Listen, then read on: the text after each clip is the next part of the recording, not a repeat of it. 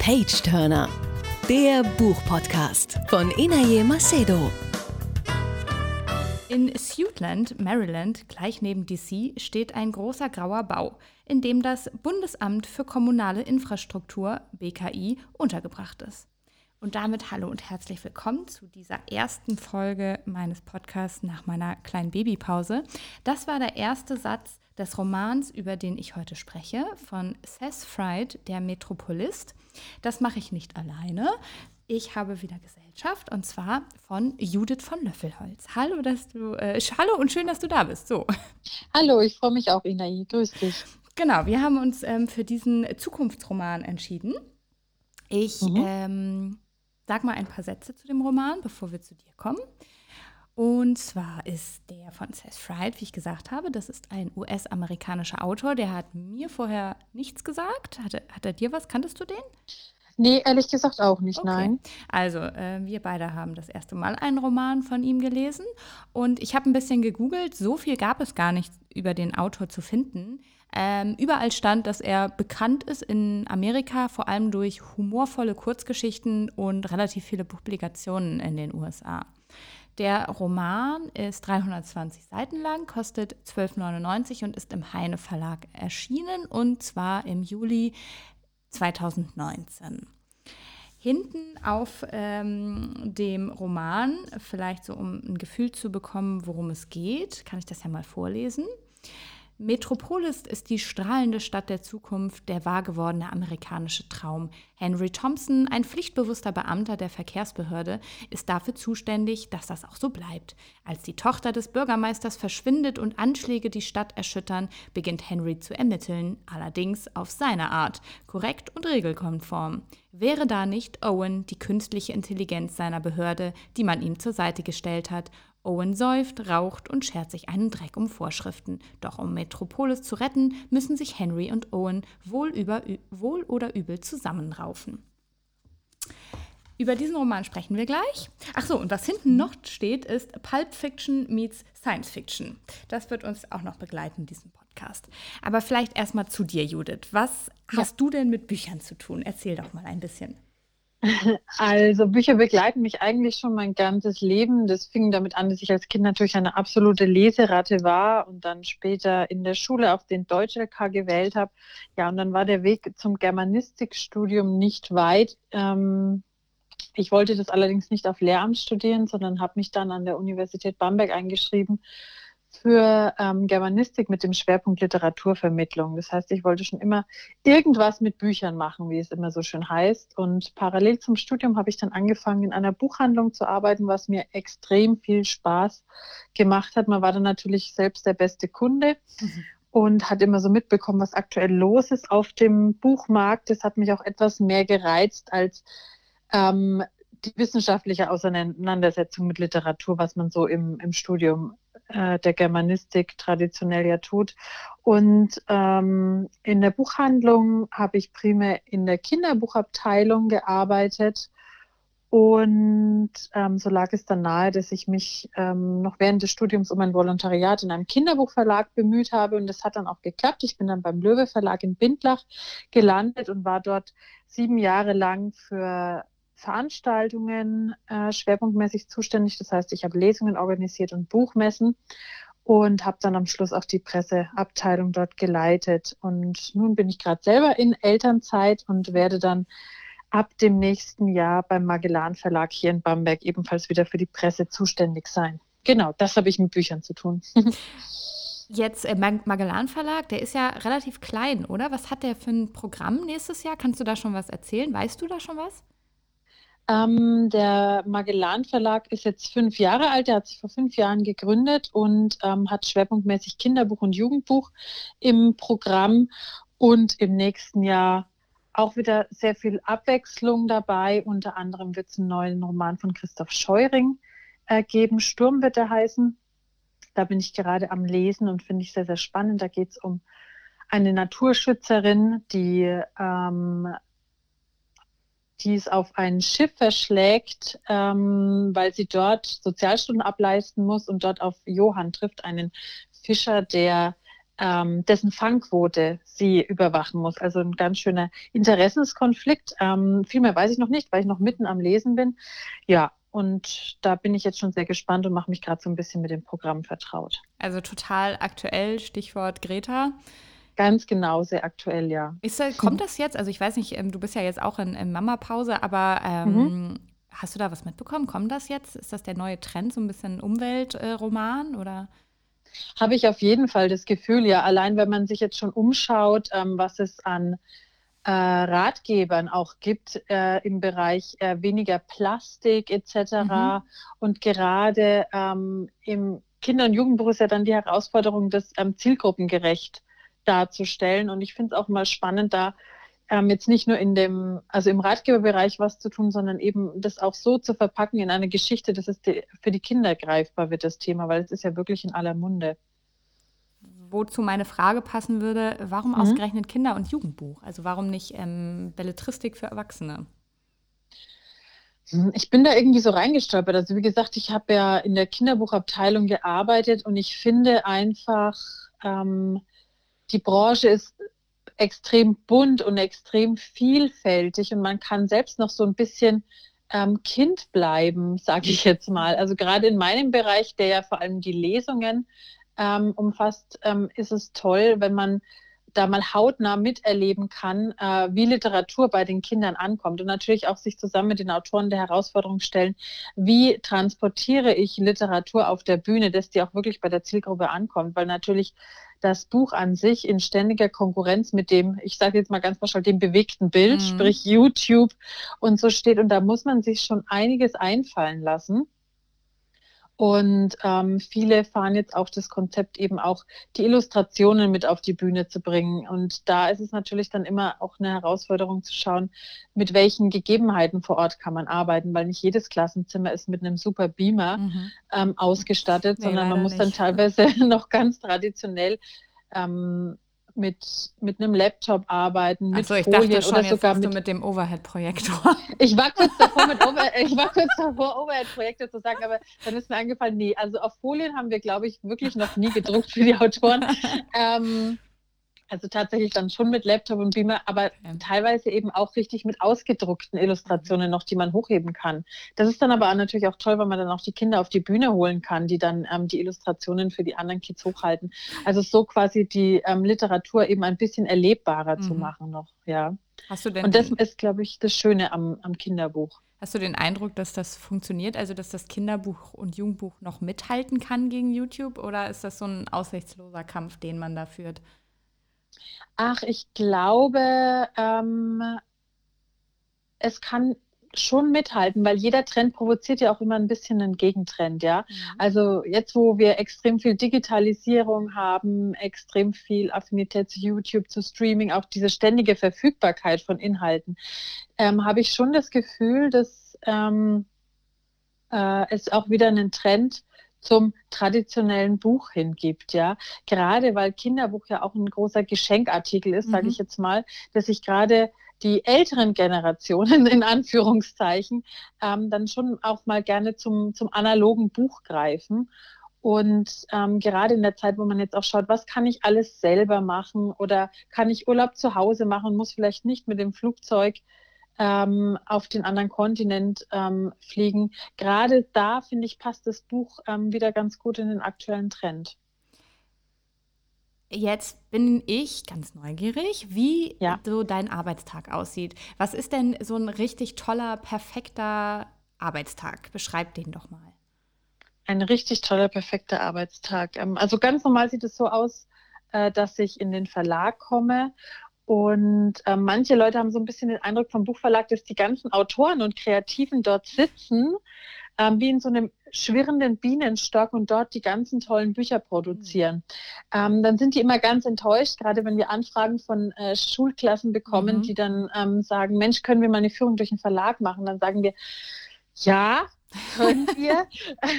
Was ihr dann aber sehen werdet, sind ähm, leider in Anführungszeichen wirklich nur Menschen, die an ihrem Schreibtisch vor ihren mhm. Computern sitzen. Also das ist dann auf den ersten Blick erstmal nicht so sexy und spannend.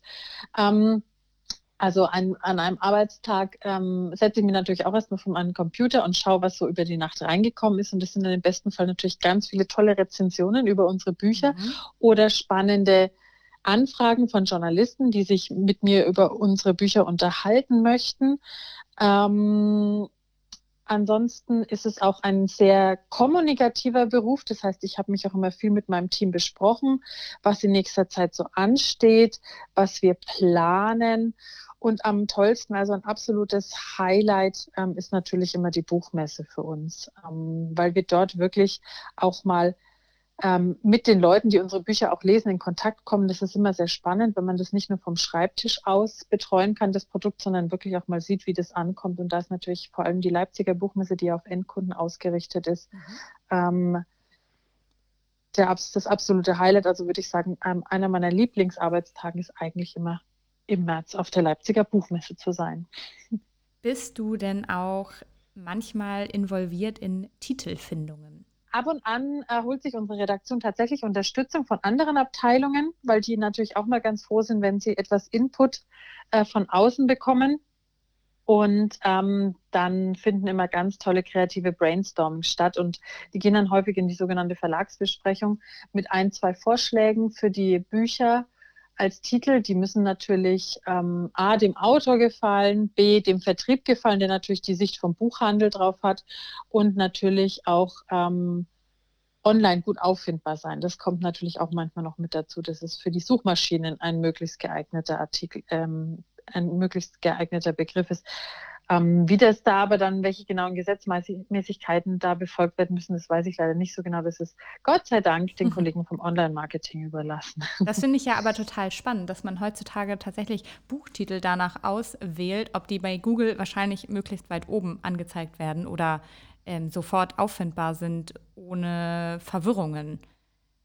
Das führt mich ja so ein bisschen zu unserem Titel, weil mhm. unser Roman heißt ja Der Metropolist und da erinnert der Titel ja alleine schon an Metropolis. Mhm. Davon abgesehen, dass es in diesem Roman tatsächlich auch um eine Zukunftsstadt namens Metropolis geht. Ähm, das ist ja so ein, so ein, klassischer Stummfilm eigentlich aus den 20er Jahren. Ich, mhm. Also ich habe ihn äh, mal gesehen, aber mh, mm, so mit einem Auge würde ich sagen, ist nicht mehr so ganz meine Generation. Ähm, aber wer sich mit Film, glaube ich, beschäftigt, das ist ein Muss. Ist das jetzt ein guter Titel oder ist es eigentlich kein guter Titel? Weil, wenn du der Metropolist eingibst tatsächlich bei Google, dann wird mir Metropolis angezeigt.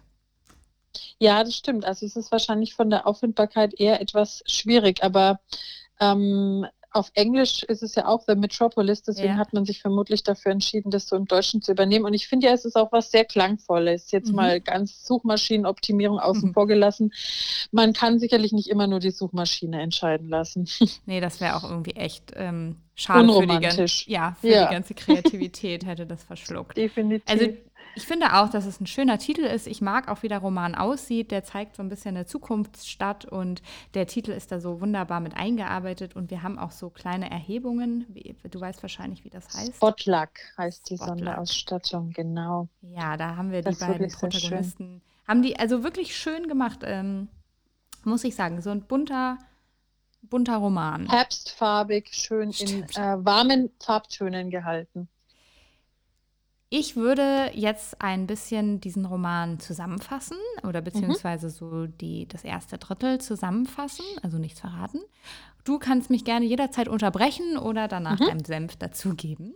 Jawohl. Ich habe mir hier tatsächlich auch eine Stelle markiert, weil es ja im Titel und in dem Roman immer um diese Stadt geht, Metropolis. Ähm, und der Roman, da werden wir, glaube ich, später auch noch ausführlicher drüber sprechen, auch sehr ähm, am Anfang sehr detailverliebt ist, was diese Erzählung der Stadt angeht. Deswegen dachte ich, starte ich mal mit einem kurzen Auszug. Seit 20 Jahren verwaltete er die Infrastruktur einer Stadt von ungefähr der Größe Rhode Islands. Also hier geht es um ähm, den Kirkland. Das ist der ähm, Vorsitzende eines Amtes in Metropolis. Dazu erzählen wir später auch noch was und das in einer Phase schnellen und anhaltenden Wachstums, in der die Bevölkerung auf 35 Millionen angestiegen war. An einem einzigen Tag flossen mehr Strom, Wasser und Frachtgut durch die Stadt als im gesamten Staat South Dakota in einem halben Jahr. Kirklands Kombisystem von Abbiegebeschränkungen, Einbahnstraßen, Zebrastreifenverteilungen, variablen Durchfahrtsstraßen, Umleitungen, Straßenreinigungszeiten, Bus- und Fahr Fahrradspuren war eine wahnwitzige Symphonie, durch die mehr Menschen sich gleichzeitig auf der Straße bewegen konnten, als je für möglich gehalten worden war. Kirkland arbeitete mit jedem Amt, jedem Versorgungsunternehmen und jedem gemeinnützigen Verband im Großraum Metropolis zusammen, mit dem Ergebnis, dass das Ministerium für Gesundheit und Soziales berichtete, die Lebenserwartung in der Stadt habe sich in den letzten zehn Jahren um 2,7 Jahre erhöht. Also es geht um diese Stadt. Wir starten aber tatsächlich gar nicht in der Stadt Metropolis, sondern wir starten in der ähm, Stadt Suitland. Dort wohnt nämlich unser Protagonist Henry Thompson, der, ich weiß gar nicht, ob sein Alter genannt wird, ich glaube nicht, aber ich habe ihn mir so als Ende 40-Jährigen vorgestellt. Und ja, kommt äh, hin. Ich glaube, ne? Und Mhm. Henry ist eigentlich Bauingenieur und ist ungefähr so interessant wie ein leerer Büroraum ähm, und hat es auch tatsächlich geschafft, ganze Akten zu füllen mit Beschwerden gegen ihn von seinen Mitarbeitern. Also Henry ist wirklich so ein äh, ja, klassischer äh, Bürohengst, der äh, Regeln liebt und äh, sich damit nicht besonders beliebt macht. Also Henry arbeitet in diesem Bundesamt für kommunale Infrastruktur und ist dort tatsächlich auch leitender Angestellter im Verkehrsreferat. Und äh, genau, seine Kollegen finden ihn ziemlich spröde und pedantisch und äh, das, das weiß Henry aber eigentlich auch gar nicht oder interessiert ihn nicht. Der begeistert sich äh, für alles, was mit Infrastruktur zu tun hat und ist ein absoluter, es ist totales Klischee, aber er liebt Eisenbahnen. Er hat sogar so kleine Eisenbahnmodelle auf seinem Schreibtisch. Also wir haben hier ein deutliches Klischee, aber man kann sich Henry, glaube ich, wirklich gut vorstellen, wie der so ist. Diese ganze Eisenbahngeschichte hat oder auch, dass er sich so für diese Infrastruktur interessiert, hat äh, eigentlich einen traurigen Hintergrund. Als er neun war, sind seine beiden Eltern in, einem Eisen, in einer Eisenbahn während eines Unfalls ums Leben gekommen. Vielleicht daher auch äh, dieser Wunsch, dass das nicht nochmal passiert und eben diese Infrastruktur in der Stadt reibungslos funktionieren soll. Der Roman startet so richtig mit einem Computerangriff auf das Bundesamt, wo Henry arbeitet. Also das ist ein richtiger Terroranschlag auf den Zentralcomputer und das hört sich erstmal so ein bisschen abstrakt an, aber dadurch gehen alle möglichen technischen Gerätespielen verrückt, zum Beispiel auch Henrys Handy, was er am Ohr hält, glaube ich, und explodiert und dadurch tatsächlich auch eine Verletzung von sich trägt. Also solche ähm, Sachen sind in der ganzen Zentrale dann passiert. Und der Angriff ging vor allem auf die künstliche Intelligenz dieser ganzen Behörde, die tatsächlich auch einen Namen hat, die heißt Owen, diese künstliche Intelligenz, und äh, völlig verrückt spielt. Zeitgleich fliegt die andere Dienststelle des Bundesamts auch in die Luft, also es fliegt in die Luft und die ist in Metropolis. Also da haben wir das erste Mal so ein bisschen ähm, diese Verzweigung. Wir starten in Suitland, Angriff da auf die Behörde, zeitgleich eben die, der Hauptsitz in Metropolis, der komplett in die Luft fliegt. Dort gibt es einen Dienststellenleiter, der Kirkland, von dem ich eben auch schon mal erzählt habe, der in allen äh, Facetten gelobt wird, aber auch äh, so ein bisschen eigenbrötlerisch unterwegs ist. Ähm, er wird als Legende der Infrastrukturplanung beschrieben, ist aber gleichzeitig mit der 18-jährigen Tochter des Bürgermeisters untergetaucht. Äh, den wird so ein Verhältnis hinterher gesagt. Und um nicht für noch mehr Aufsehen äh, zu sorgen in der Öffentlichkeit, äh, was äh, diese Terroranschläge angeht, was den abgetauchten Kirkland angeht, also alle Vorfälle, wird Henry von seinem Chef ins Büro zitiert und ihm wird äh, unterbreitet, dass Henry jetzt doch bitte zusammen mit einem Partner diese ganzen Vorfälle auflösen soll ja, Henry kann das Ganze nicht glauben, dass ausgerechnet er das machen soll. Also eigentlich die denkbar blödeste Wahl, weil Henry eigentlich überhaupt nicht sein Büro verlassen möchte. Und jetzt soll er auch noch in eine andere Stadt und soll auch noch äh, sich äh, und soll auch noch äh, ein Abenteuer äh, auf eine Abenteuerreise gehen. Das soll er, wie gesagt, nicht alleine machen. Ihm zur Seite wird Owen gestellt, also die künstliche Intelligenz des Bundesamtes ähm, die dadurch zum Leben erweckt wird. Also ich hoffe, ich beschreibe es jetzt so, dass man es sich vorstellen kann. Henry bekommt eine Krawattennadel und an dieser Krawattennadel müssen irgendwelche Laserpointer sein und äh, Lautsprecher und Mikrofone, dass diese ähm, Krawattennadel Owen als Mann in den Raum projiziert. Und das muss so gut gemacht sein, dass man das eigentlich gar nicht sieht. Also auch Henry braucht einen Moment, äh, und sieht es nur durch ein Lichtspiel, dass Owen gar kein Mann ist, sondern eben eine Projektion. Die kann Owen natürlich auch beliebig verändern und äh, was, auch, was er auch tun wird, ausgiebigst. Denn Owen ist in der Lage, alles Mögliche durch diese Projektionen äh, hervorzurufen, äh, also sowohl Kleidung oder sich verändern. In, er kann Monster beschwören, also alles Mögliche. Ja, äh, Henry ist ähm, jetzt richtig entsetzt. Nicht nur, dass er dieses Abenteuer antreten soll, sondern er findet Owen auch unglaublich blöd, weil Owen äh, auf Regeln pfeift, der, wie wir eben schon gehört haben, was auch hinten drauf steht, er raucht und säuft und äh, ja, tatsächlich kann er auch betrunken werden und einen Kater bekommen. Das hat sich ähm, Owen wohl selber so einprogrammiert. Und dieses sehr ungleiche Paar aus ängstlichem Regelliebhaber und absolut durchgeknalltem Supercomputer mit tatsächlich Drang, äh, Hang zur Dramatik, macht sich auf den Weg nach Metropolis, um diese Terroranschläge aufzuklären. Das, wär, das wäre jetzt so meine Zusammenfassung. Das war ja jetzt so vielleicht, ja, so, so die, das, das erste Viertel, was ich hier beschrieben habe, denn jetzt ja. geht der Roman richtig los. Hast du noch was hinzuzufügen? Das wäre jetzt der genau. Moment. mm, nee, eigentlich nicht. Als ich dir jetzt zugehört habe, ähm, habe ich mir gedacht, das ist relativ unglaubwürdig. Klingt es ausgerechnet Henry auf diese ähm, Mission geschickt wird.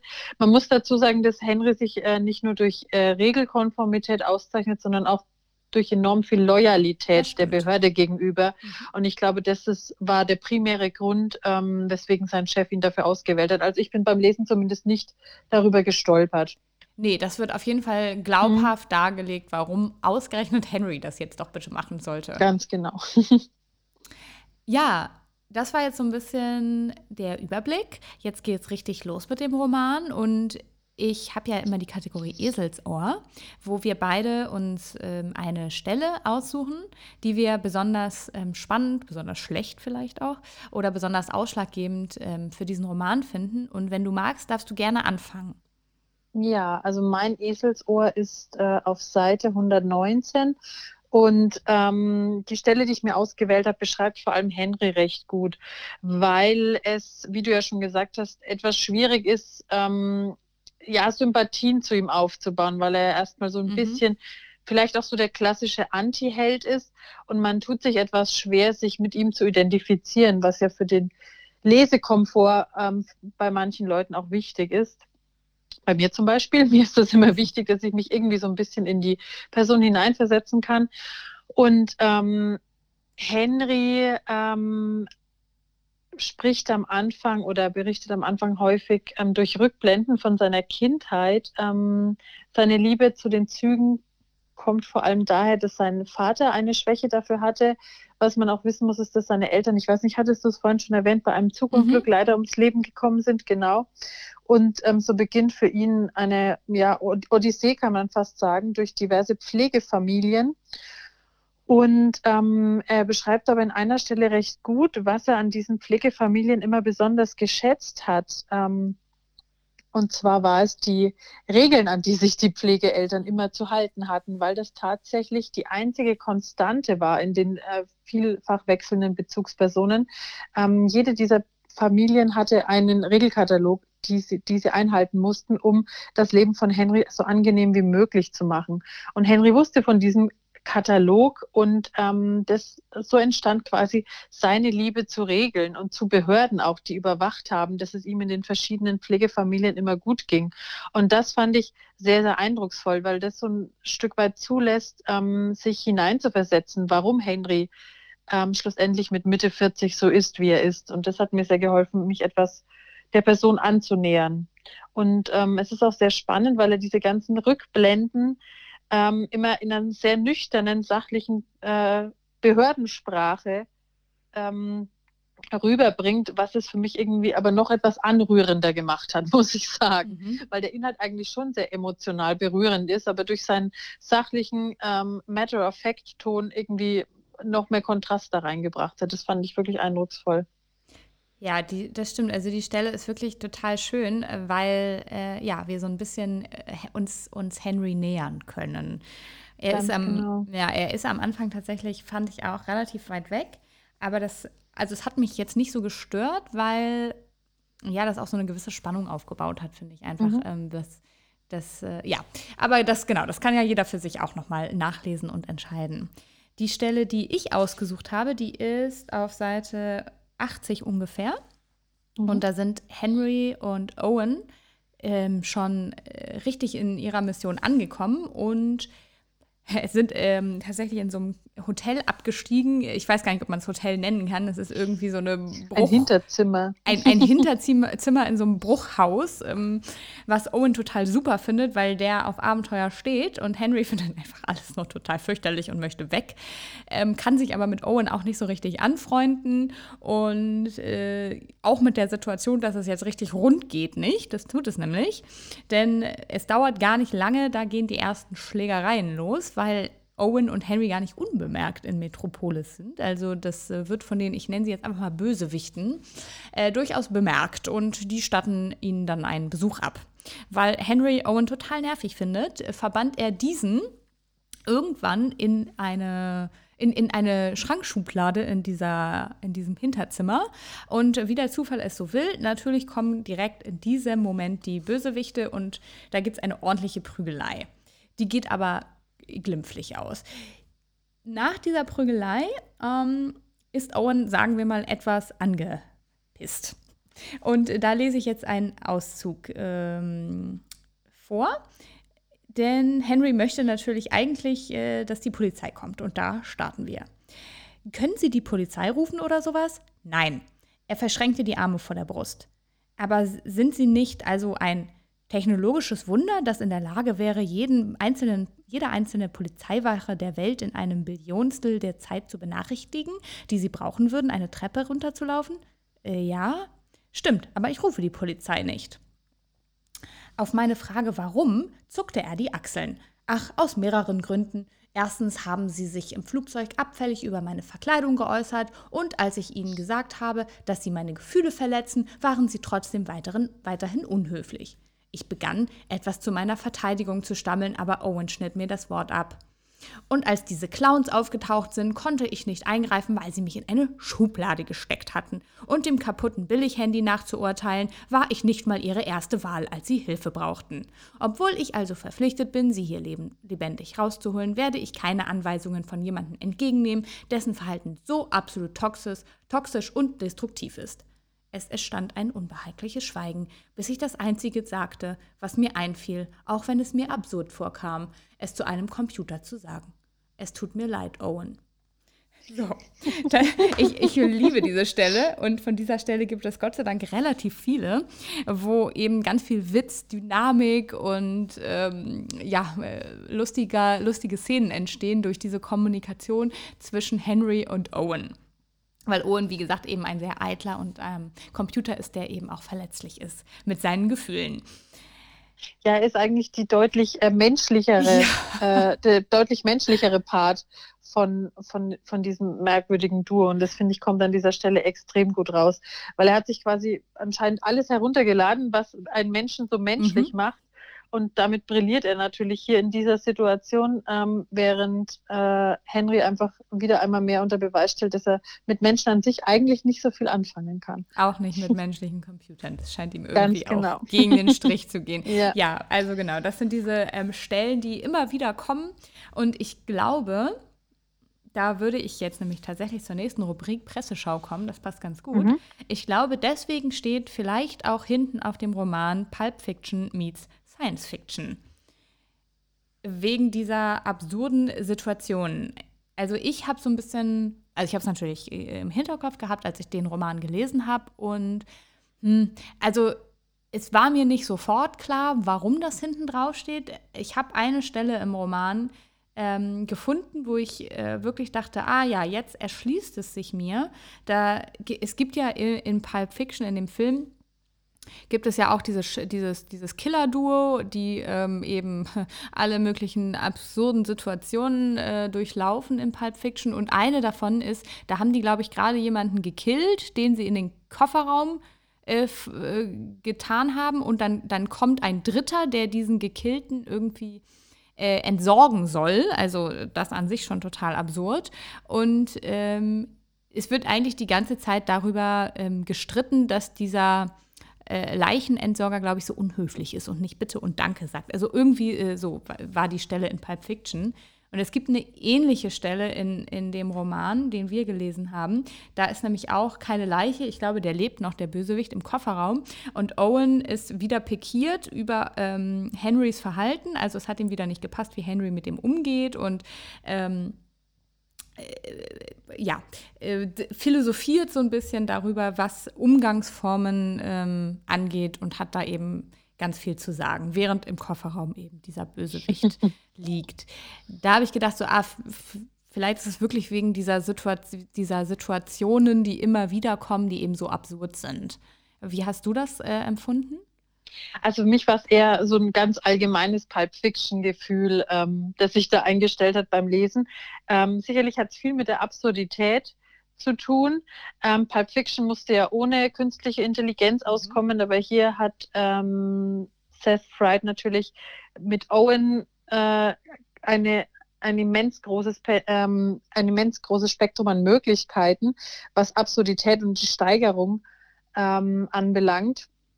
Und deswegen ähm, fand ich das, das hat mich besonders an Pulp Fiction erinnert und vor allem auch das Tempo, weil ich finde, der Roman nimmt nach dem, nach den ersten, ersten Viertel vielleicht ungefähr ein extremes Tempo mhm. an und die ähm, Ereignisse überschlagen sich. Und so habe ich auch den Film empfunden, wenn man ihn anschaut, ähm, weil sie einfach die beiden Protagonisten von einer absurden Situation in die nächste stolpern.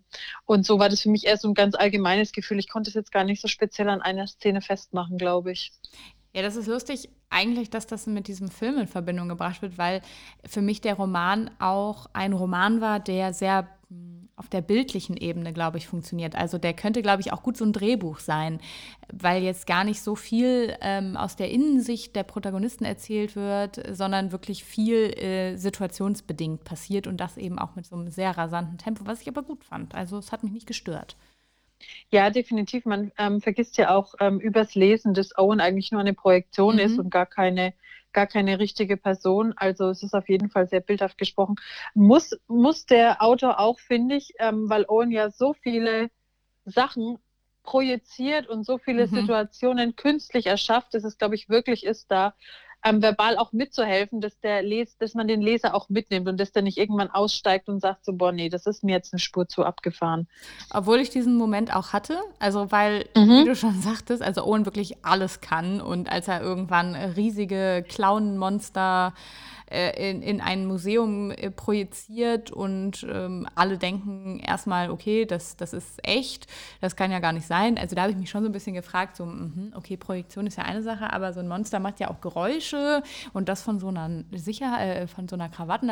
Naja, gut. Ähm, da hat man bei mir den Vorteil, dass ich ähm, technisch so wenig Ahnung habe, dass ich einfach sage, gut, okay dann, dann funktioniert das halt so. Also ich war da einfach komplett unkritisch und ich muss nur sagen, ähm, für mich war es eben so ein bisschen, ähm, dass durch diese ganzen ähm, Projektionen ähm, hatte ich immer so das Gefühl, dass Owen einfach so zum äh, Tempomacher des, des ganzen Romans wird, was ja auch ähm, absolut legitim ist. Aber für mich war es einfach so der integrierte Deus Ex Machina, den sich der Autor da selber in das Buch hineingeschrieben mhm. hat.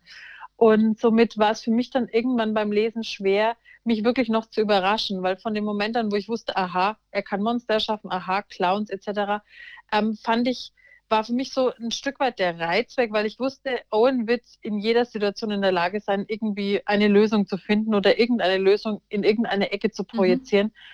Und von daher, das war für mich auch so ein bisschen der Dämpfer. Natürlich auch ein Stück weit ein Reiz, aber irgendwie auch so ein bisschen der Dämpfer, weil ich dachte, okay, da wird jetzt keine spannende Wendung mehr kommen, weil sich einfach 90 Prozent der Situationen durch irgendeine Projektion lösen lassen. Mhm. Das fand ich irgendwie so ein bisschen was Negatives an dem Buch. Ja, und ich glaube, der Autor muss das wahrscheinlich sogar irgendwann selber ähm, gemerkt haben.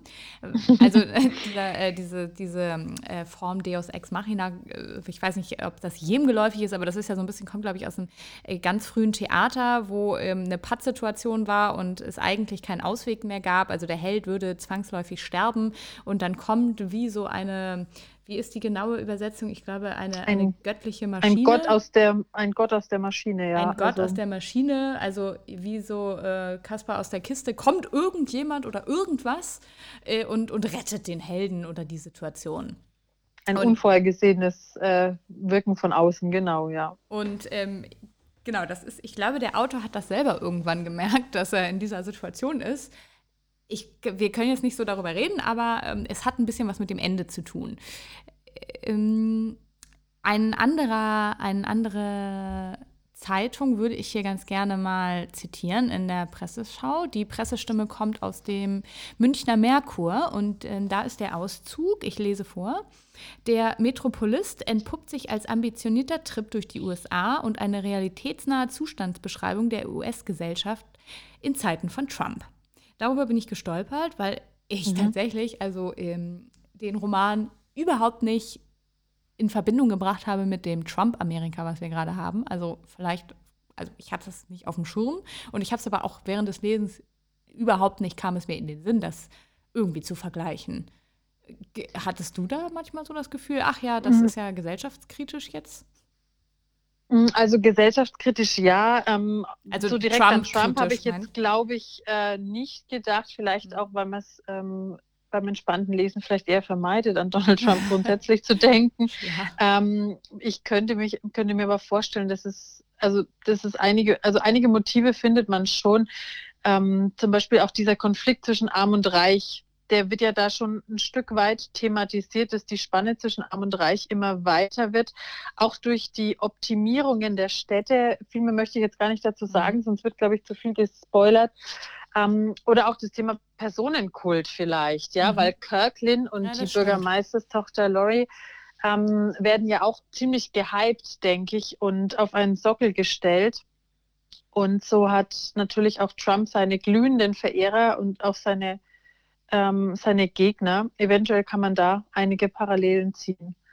Ja, ich war auch ähm, ganz froh, weil der Roman relativ oberflächlich, fand ich, anfing und gegen mhm. Ende hin aber doch immer mehr auch äh, große Menschheitsfragen aufgeworfen hat, die der Roman also nicht unbedingt beantwortet, aber zumindest thematisiert. Ne? Also irgendwie äh, darf man etwas Gutes mit Gewalt erzwingen, zum Beispiel ist so eine Sache, die mir immer wieder aufgefallen ist. Oder die, die Kluft zwischen arm und reich, was du ja auch gerade schon ein bisschen angesprochen hast. Also es wird auf jeden Fall tiefgründiger gegen Ende hin. Und was ich auch ganz, also um das nochmal mit Trump abzuschließen, also ich habe es nicht darin gelesen, aber gut, ähm, vielleicht äh, andere. Gegen Ende des Romans, und da können wir ja gleich schon mal ohne zu spoilern so ein bisschen darüber sprechen, wie wir das Ende fanden. Ich, ich war ganz erleichtert, weil, wie gesagt, A, etwas tiefgründiger ähm, und B, war gegen Ende hin für mich der Henry auch so nahbar dann. Also der hat für mich so eine ganz tolle charakterliche Wandlung durchgemacht. Und äh, ich mochte den am Ende sogar richtig, richtig gerne. Definitiv. Und ich fand seine ähm, Wandlung auch glaubwürdig, weil ich finde, ähm, dass sie in einem relativ sukzessiven Tempo ähm, stattgefunden hat und vor allem auch sich durch die Auseinandersetzung mit Owen, der sich natürlich auch 20.000 äh, psychologische Ratgeber runtergeladen hat, um äh, zu erfahren, wie man mit Henry so am besten umgeht, ähm, auch in Zusammenarbeit mit Owen eben stattgefunden hat. Und am Schluss war Henry eigentlich so ein richtig cooler Typ. Mhm. Doch, also mir hat es auch besonders gefallen. Und ähm, ja, doch, war auf jeden Fall eine glaubwürdige Wandlung zum, jetzt vielleicht nicht zum Actionhelden, aber zu einem normal patenten Typ.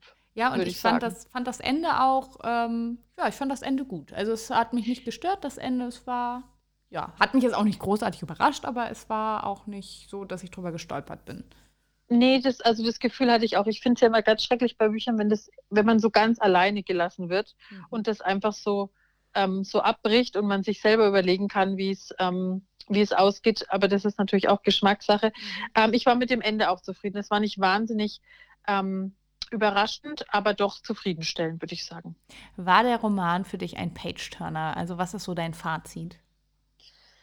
Also ich muss sagen, ich habe es schon ganz gern gelesen. Am Anfang dachte ich, als es ach, da war es ähm, etwas technisch und mhm. etwas detailverliebt, was den Aufbau der Behörde und so anbelangt und den Aufbau der Stadt, der damit natürlich ähm, Hand in Hand geht. Und da war ich so ein bisschen so, hu, hoffentlich geht das nicht so weiter, weil da hätte er mich verloren, glaube ich.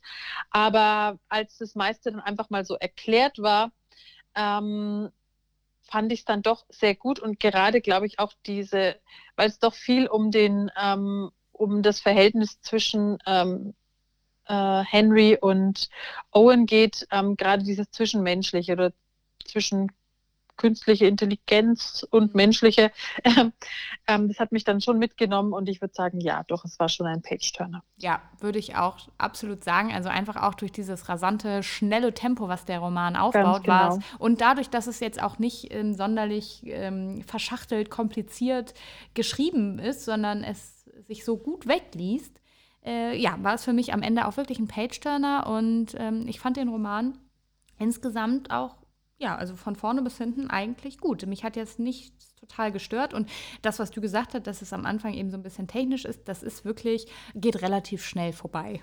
Mhm. Also, ja, genau. Aber das ist so lustig, weil ähm, ich habe es nirgendwo gelesen und ich bin jetzt erst, wo du das gesagt hast, so ein bisschen darauf gekommen. Also eigentlich erinnert es fast ähm, an den Roman 1984, der ja so eine ganz düstere Dystopie beschreibt, was dieser Roman tatsächlich nicht tut. Aber da haben wir ja auch diesen doch regelkonformen hm, Bürohengst, der da eine Entwicklung durchmacht. Also ich will das Fass jetzt nicht aufmachen mit 1984, mhm. aber vielleicht noch mal am Ende ähm, auch so ein kleiner Kritikpunkt.